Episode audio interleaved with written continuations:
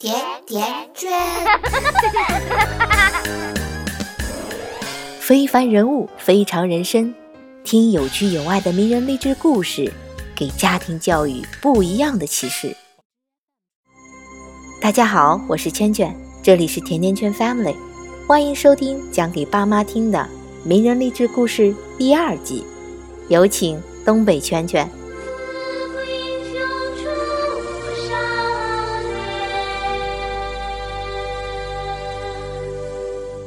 大家好呀，东北圈圈又来讲故事了。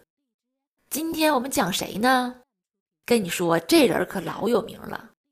你去路边随便找个十一二岁以上的小孩儿，跟你说，他不一定知道现在国家领导人是谁，但是你要问他这个人的名字，那他十有八九是知道的。所以啊，我们后台就有小听众点名要听他的故事。他就是爱因斯坦。这个爱因斯坦呢，一生都充满了传奇的色彩。一八七九年三月十四日，爱因斯坦诞生了。这孩子有一个大的出奇的，而且有棱角的后脑勺。那当时接生的医生护士都没见过这样的婴儿脑袋，甚至以为这是个畸形。好在那时候孕检呢也没有 B 超啥的，不然这样的大脑袋。在大排畸的时候，估计就给咔嚓了。这个大脑的娃儿啊，也不是省心的娃儿，两岁半了还不会说话。你说这父母得多着急，担心这孩子是不是哑巴呀？就带去给医生检查了。还好这小爱因斯坦呢不是哑巴，可是直到九岁了，那讲话还不是很利索，每说一句话都必须经过吃力认真的思考。这孩子不仅生理发育他不太正常，心理发育也挺让人接受不了的。五岁的时候，那暴脾气，把家庭教师都吓跑了，还用儿童锄头在妹妹脑袋上凿了个大窟窿。你说吓不吓人？这熊孩子，父母养这样的孩子，那得真是内心足够强大呀！你要不然这得崩溃多少回？你别不信，你看看这阵子火热的养青蛙的那些蛙爸蛙妈们。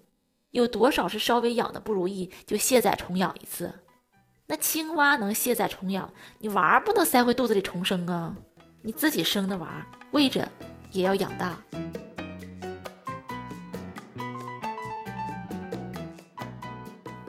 六岁的时候，爱因斯坦有一次生病了，他爸爸送给他一个罗盘，哎，这孩子就发现这罗盘的一个针儿不断的就指着固定的方向。他就非常惊奇，觉得一定有啥东西吧，就隐藏在这罗盘里面。他一连好几天都很高兴地玩这个罗盘，缠着他爸和雅各布叔叔问了一连串的问题。尽管他连这个词儿都说不好，但是这种刨根问底儿的性格是他以后做学问的基石呀。一八九五年春天，爱因斯坦已经十六岁了。根据德国当时的法律。男孩啊，只有在十七岁以前离开德国，才不必回来服兵役。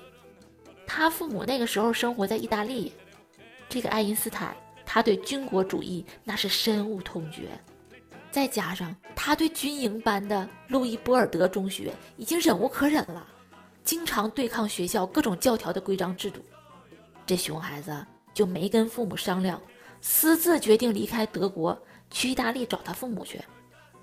但是你半道退学，你将来拿不着文凭啊！情急之中，爱因斯坦竟然想出了一个自以为不错的点子。他请数学老师给他开张证明，说他数学成绩贼好，早就达到了大学水平，可以不用念了。又从一个熟悉的医生那里整了一张假病历，说他神经衰弱，需要回家静养。他以为有了这俩证明就可以出逃了吧？谁知道？这申请还没交上去，训导主任就把他叫过去了，说他败坏班风，不遵守校纪，勒令退学。爱因斯坦脸红了，但不管啥原因，只要能离开这所学校，他就心甘情愿，也顾不上别的了。看见没有，又是一个半道退学的。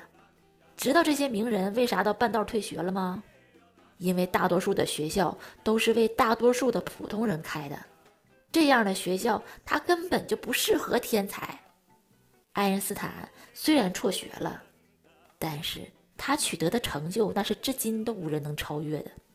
他一生中开创了物理学四个领域：狭义相对论、广义相对论、宇宙学和统一场论。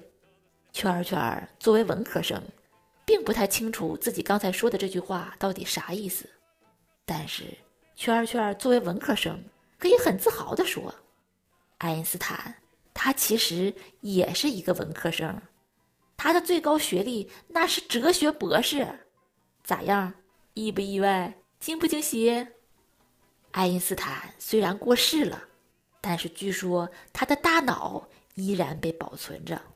后人呐，老想研究明白天才是怎么形成的，其实不用那么费劲儿。你好好研究研究人家天才的学习方法，那才是正道啊！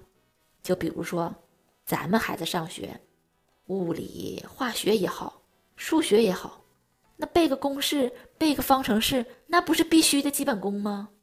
老师说了，你公式都背不明白，考什么试呀？送分题都不要，念什么学呀？关于这个问题，你知道人家爱因斯坦是咋说的不？爱因斯坦在美国演讲，就有人问。爱因斯坦先生，你是如何记下许多东西的？比如，你可记得声音的速度是多少？爱因斯坦轻松地回答：“声音的速度是多少？我必须查字典才能告诉你，因为我从来不记得字典上已经印着的东西。我的记忆力是用来记忆书本上没有的东西的。看见没有？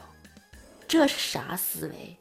这是站在巨人的肩膀上的思维，已经被无数论证论证过的东西拿来用就好了，这效率多高！你非得把自己整成巨人，然后再奔跑，那你和人家不一下就差出好几百年了吗？